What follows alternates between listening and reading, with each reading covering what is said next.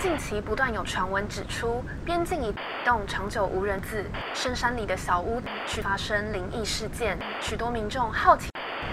却都因此下落不明。目前警方已介入调查。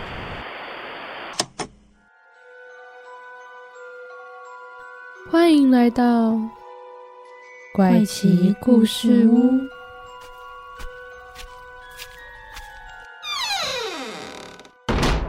欢迎收听怪奇故事屋，我是 Bamboo，我是 Zoe。我们今天是久违的回到了台湾的刑事案件。没错，已经一阵子没有跟大家讲这个案件分析的主题了。相信应该也有不少的听众朋友蛮喜欢这一类的，搞不好就是大家每个主题都算是有在收听，对，有在这么乐观。要乐观一点啊！我们就是要保持正向的心情。但我每次做这种就是案件的主题，心里都要有一些呃，算是心理理建设。设对，因为每次看那些文章或是上网查资料的时候，不是都会看一些影片或照片嘛？其实都还蛮触目惊心的。，对，今天这个案件呢，其实我连影片都有一点点不敢看，但你有看吧？我就短短看了一点点，但我就想说算了，我还是先不要看好了。OK，我们我们讲给大家听就好，大家不要去查。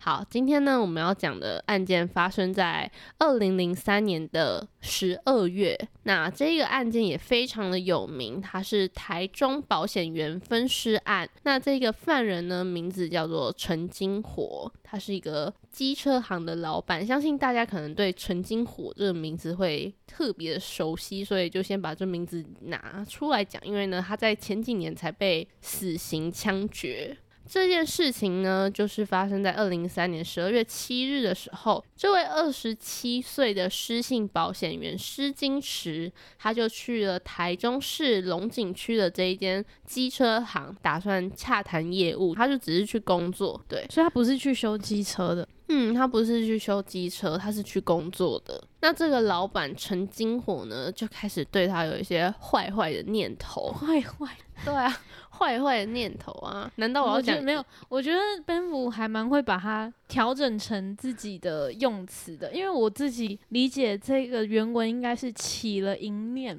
对吧？，对，但我怕淫 念这个太那个了意淫的淫，对啊，你要跟大家说他起起了了淫念。起了坏坏的念头。OK，对啊，我就很不喜欢比较听得懂。对，好，他就是起了坏坏的念头，于是呢，他就跟他的徒弟广德强两个人就携手合作，就把这个女保险员弄晕了之后，轮流性侵这位失信女保险员天哪。他性侵完之后啊，再把她杀了。重点是，他还把它分尸装袋，然后丢到机车行的水塔还有化粪池内。藏在自己的机车行里。对，就是藏在那里，不是机车行里，是那个水知道机。车行的水塔里，嗯等于还是在它附近，就对了。可是那个化粪池的味道就可以盖住那个尸臭味。那因为这个女保险员失踪嘛，家人跟同事朋友们都找不到他，所以就赶快报警。警方呢就随着线索先找到了这个机车行，但是这个机车行老板陈金火就说他没见过他，嗯，结果后来呢，警方才终于呢找到这个失信女保险员的手机定位，发现他的手机根本就是在这个机车行里。然后呢，就去搜陈金火的机车行，除了发现了他的手机，然后还有发现他的一些首饰，所以呢。当下警方就马上逮捕了这个陈金火，但大家还记得还有广德强这号人物吧？就是他的徒弟。对他的徒弟呢，我觉得他超笨的。你是说他身为共犯很笨？对啊，这个广德强呢，他在犯案后就把这个失信女保险员的笔电拿去变卖，就这个通讯行哦老板觉得。发现。对啊，通讯行老板就觉得怪怪的，就马上打电话跟警方讲，结果就也逮捕到了这个广德强。那在逮捕到陈金火跟广德强之后呢，他们两个还是死不承认，他们就两个都否认自己有犯案，不然就是否认说是对方指使自己犯案的。那陈金火就是跟警方说，他在杀死这个失信女保险员之后呢，广德强有肢解尸块，然后还煮给他吃。广德强则是说，他有亲眼看到陈金火杀人，然后自己只是协助的，并说这个吃人肉这件事情是陈金火逼他的，所以他们两个就一直在互相推卸。这一段陈述呢被爆出来之后，台湾的媒体就把这两个人冠上了“台湾食人魔”的这个称号。嗯但其实警方一直也都还没有找到他们真的有确切吃人的证据。但是一定人就是他们杀的，这就是毫无疑问。嗯，那在二零零七年的时候，最高法院就判决了陈金火跟广德强的死刑定验，就确定他们就是已经被判死刑了。那一直到二零一二年十二月，他们两个呢才和其他七名死刑犯一起接受枪决。那广德强他是一枪毙命，但陈金火这个就比较特别一点点，因为他当初呢有签器官捐赠，所以呢在枪决前，法医呢先给他一点麻醉，所以他其实是先被打了麻醉之后，他才被枪决的。嗯那最后呢，脑死送往中国附医，然后去摘除器官，然后做器官捐赠。这件事情呢，就是关于这个曾经火器官捐赠的事情，在医学，还有一些人权团体就觉得不对。你这个死刑犯临死前，就对于这件事情其实有非常多的争议，他们都觉得说这个不太符合人道，因此呢，在这之后就取消了这个死刑犯可以做器官捐赠这件事情。陈金火也成为了最后一位做器官捐赠的死刑犯。那这就是所有的事情的来龙去脉，我们就是想特别讨论针对这个死刑犯器官捐赠的事情。我想要先就是补充一下，因为刚刚就只有讲到说，很多人权团体觉得不人道。嗯，那到底什么是不人道？就是所谓的不人道到底什么意思？是觉得对死刑犯来说很不人道，还是对捐赠的人来说不人道？就是他们可能会需要去接受一个死刑犯的器官，嗯就是这两种状况。嗯，可以先跟大家科普一下器官捐赠它的概念是怎么样。通常呢，它会是在脑死的状况下才可以做器官捐赠，嗯但脑死其实它占所有的死亡人数的比例大概只有一趴，所以其实能够做器官捐赠的人是少之又少的。真的、哦，对，所以就是很少人会是被判脑死。如果你是其他的死亡原因的话，你是没有办法做器官捐赠的，除非你是脑死，你你才可以做器官捐赠。因为如果你是心脏停止的心死的话是没有办法的，因为那个血液的关系还是怎么样，就是嗯你器官没有这么好。所以哦通常是你被判了脑死之后，你才可以当那个捐赠者，所谓的嗯那个供体，就是供给的那个供体。那嗯另外呢，除了这个捐赠者本身的意愿，我们在捐赠的时候也是要有家属的同意书，你才可以做器官捐赠。嗯那为什么会说死刑犯他器官捐赠不人道呢？是因为虽然死刑犯他已经确定他自己的自由嗯意愿是、哦好，他要做，嗯就是在他受刑的时候，会有人来问他说：“诶，你受刑之后要不要做器官捐赠？”会给他们签这一个所谓的同意书嘛。嗯那虽然他自己选择了哦，他要做，但是他不知道的是，后面刚刚你有讲到，就是他被枪枪决决的时候，通常都是直接打心脏嘛，就是哦死刑犯是直接打心脏。对，但我们刚刚有说了，不能心死啊，心死是没有办法做器官捐赠，所以才会用你刚刚说的方式，先麻醉之后，再以一个象征性的脑死，就是用脑袋就是那叫对着太阳穴的地方嗯枪决的这个方式来执行，但是在那个枪决场上面，其实是没有足够的判决的机制可以去判定这个人真的脑死了。所以曾经就发生过一个状况，是他打了他的脑袋之后送去医院，发现他没死。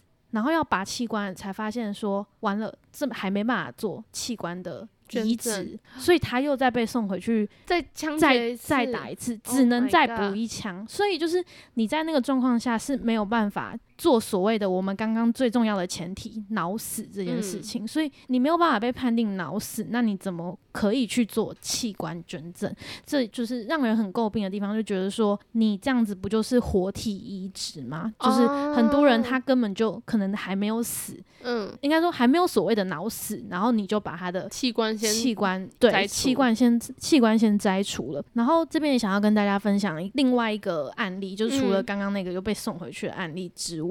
有另外一个案例是，我不知道大家知不知道，有一个凶手也是死刑犯，他叫做林清月，大家可以再去查一下，反正他就是杀他的双亲，然后后来也嗯。是被判了死刑。当时他在接受死刑前，他就有签这个器官捐赠的同意书嘛，然后也有决定说他要把他的心啊、肺啊、肝、肾、眼角膜等等这些全部都捐赠出来。嗯他受刑的那一天呢，他被送到医院的时候啊，我先跟大家讲一下，就是我看到的这个文章是帮他做器官移植的医生嗯自己出来分享的。他就说，他曾经有帮很多个就是死刑犯做过这个器官摘除的经验，但是呢，因为那一天他是第一次在那一个医学中心的开刀房。帮忙他做器官移植，然后那边有大概一百间的手术室，所以有点搞不清楚方向。然后他就问了那边的护理师说：“诶，我是器官移植小组的，请问要器官移植的那个人在哪里？”这样子，嗯然后他就直接回答说：“哦，你就是跟着地板上还没有清完的血迹走，就会走到了。”接着呢，这个医生他就是真的跟着血迹，很快的他就走到了林清月在的手术室。嗯那在他眼前的景象是非常吓人的，所以他后来才会把这一段故事就是分享出来。这个景象呢，是他看到呢有好多的工作人员都在消毒，然后都在铺单，而且麻醉科医师也在旁边准备了好几条那种就是静脉输液的那个管路啊，正在做输血。然后他也可以知道这一个林清月他的生命真相是还没有死亡的。嗯然后是非常不稳定，他随时都有可能会死亡。嗯，所以照理来说，这一个医师他现在还不用动，因为嗯人就还没有死，他、嗯他当然是还没有他的事，所以他就是刚好因为这样的原因，他就先在旁边观察。结果呢，他就默默的，就是偷偷看了一下手术台上的那个林清月，他发现就是他的头被一团又一团的。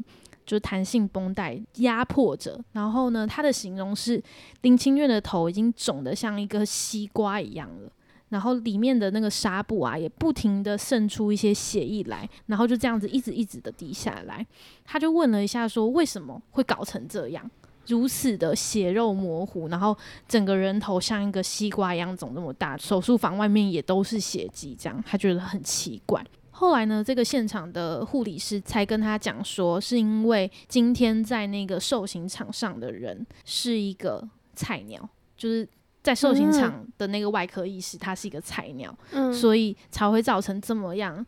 呃，算是慌乱的场面。那跟大家说一下，通常如果是死刑犯，他被枪决之后，他要嗯送医之前会有一个过程，就是你子弹射出之后，有经验的医生通常。都是会先用手指伸进去那个太阳穴，压迫止血，嗯。然后等这个情况比较缓和之后，你再用很多的纱条去塞住这个弹孔，嗯。并且呢，去用弹性的绷带再就是压迫。对，但是呢，这一个、呃、菜菜鸟鸟医生医生他可能就是不敢用手戳进去，戳进去去止血，所以他才有点错失了这个止血的关键时刻。对，最后只能用这么多的纱布去压住他的太阳穴，所以才会导致画面看起来已经是非常的触目惊心。为什么我觉得你这个故事比我前面的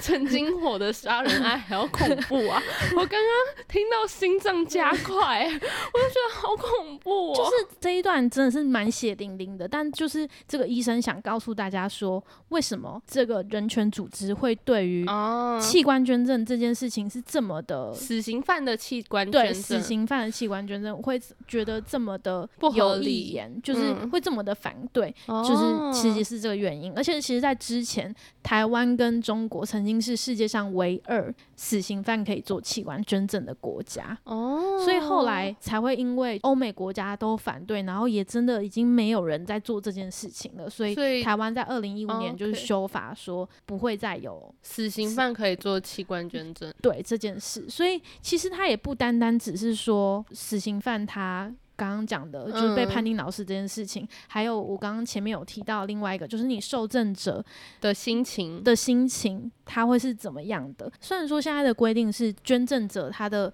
资料是不会对外公开的，嗯。就是避免说会有一些比如说公众盼望的影响啊，或是家属会承受一些压力，所以嗯通常双方的资讯都不会给双方知道，嗯。就是受赠者跟捐赠者之间，所以受赠者他并不会知道他的器官是来自于谁的？是谁的。就有一个疑问是，那万一他真的知道了呢？他嗯真的知道他的器官是来自于一个死刑犯的，嗯那他会怎么想？像刚刚就是奔普在节目开始之前，他其实有跟我分享过说。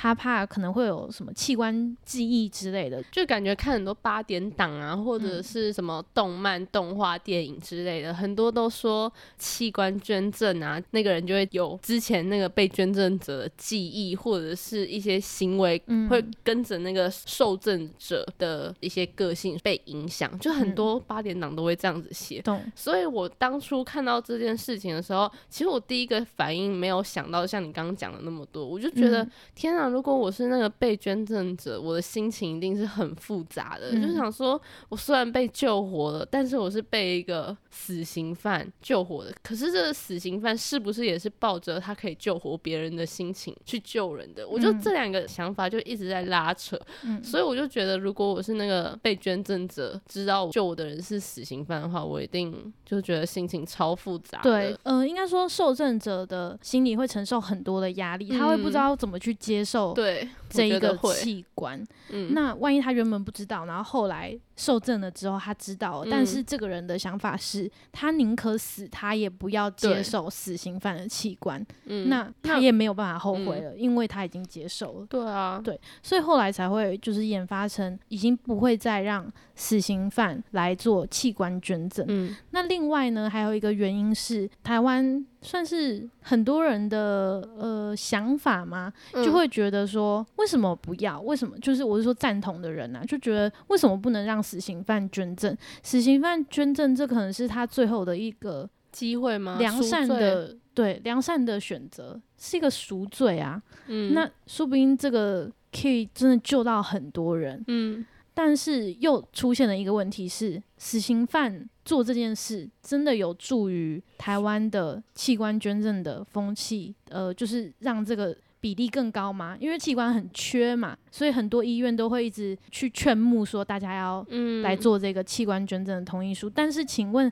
死刑犯做的这件事是真的会让大家觉得说啊，我也要来站出来做器官捐赠，然后真的会影响到台湾的器官捐赠率吗？好像也没有。嗯，那你要说他赎罪了吗？好像也不一定啊，不一定，所以这两个原因就被就是拿出来质疑，对，就觉得说好像你要把它当成是他器官捐赠的原因，也不是这么的简合理。单，对对对对对，不是这么的好。这件事没办法直接是说得通的。比如说你说哦，我最后想做最善良的事情就是我愿意做器官捐赠。那请问你做的这件事情，被你杀害的人或是曾经怎么样的人，他们就会原谅你吗？也不知道。对啊，所以你如果要用这个原因去讲的话，是没有办法说服其他的人的，嗯所以才会到后面就演变成说，台湾就是跟其他国家一样，没有办法做这件事情，因为它就是一个呃争议非常多，然后嗯对人权来说，其实也是非常不道方面都真的都不道德。对。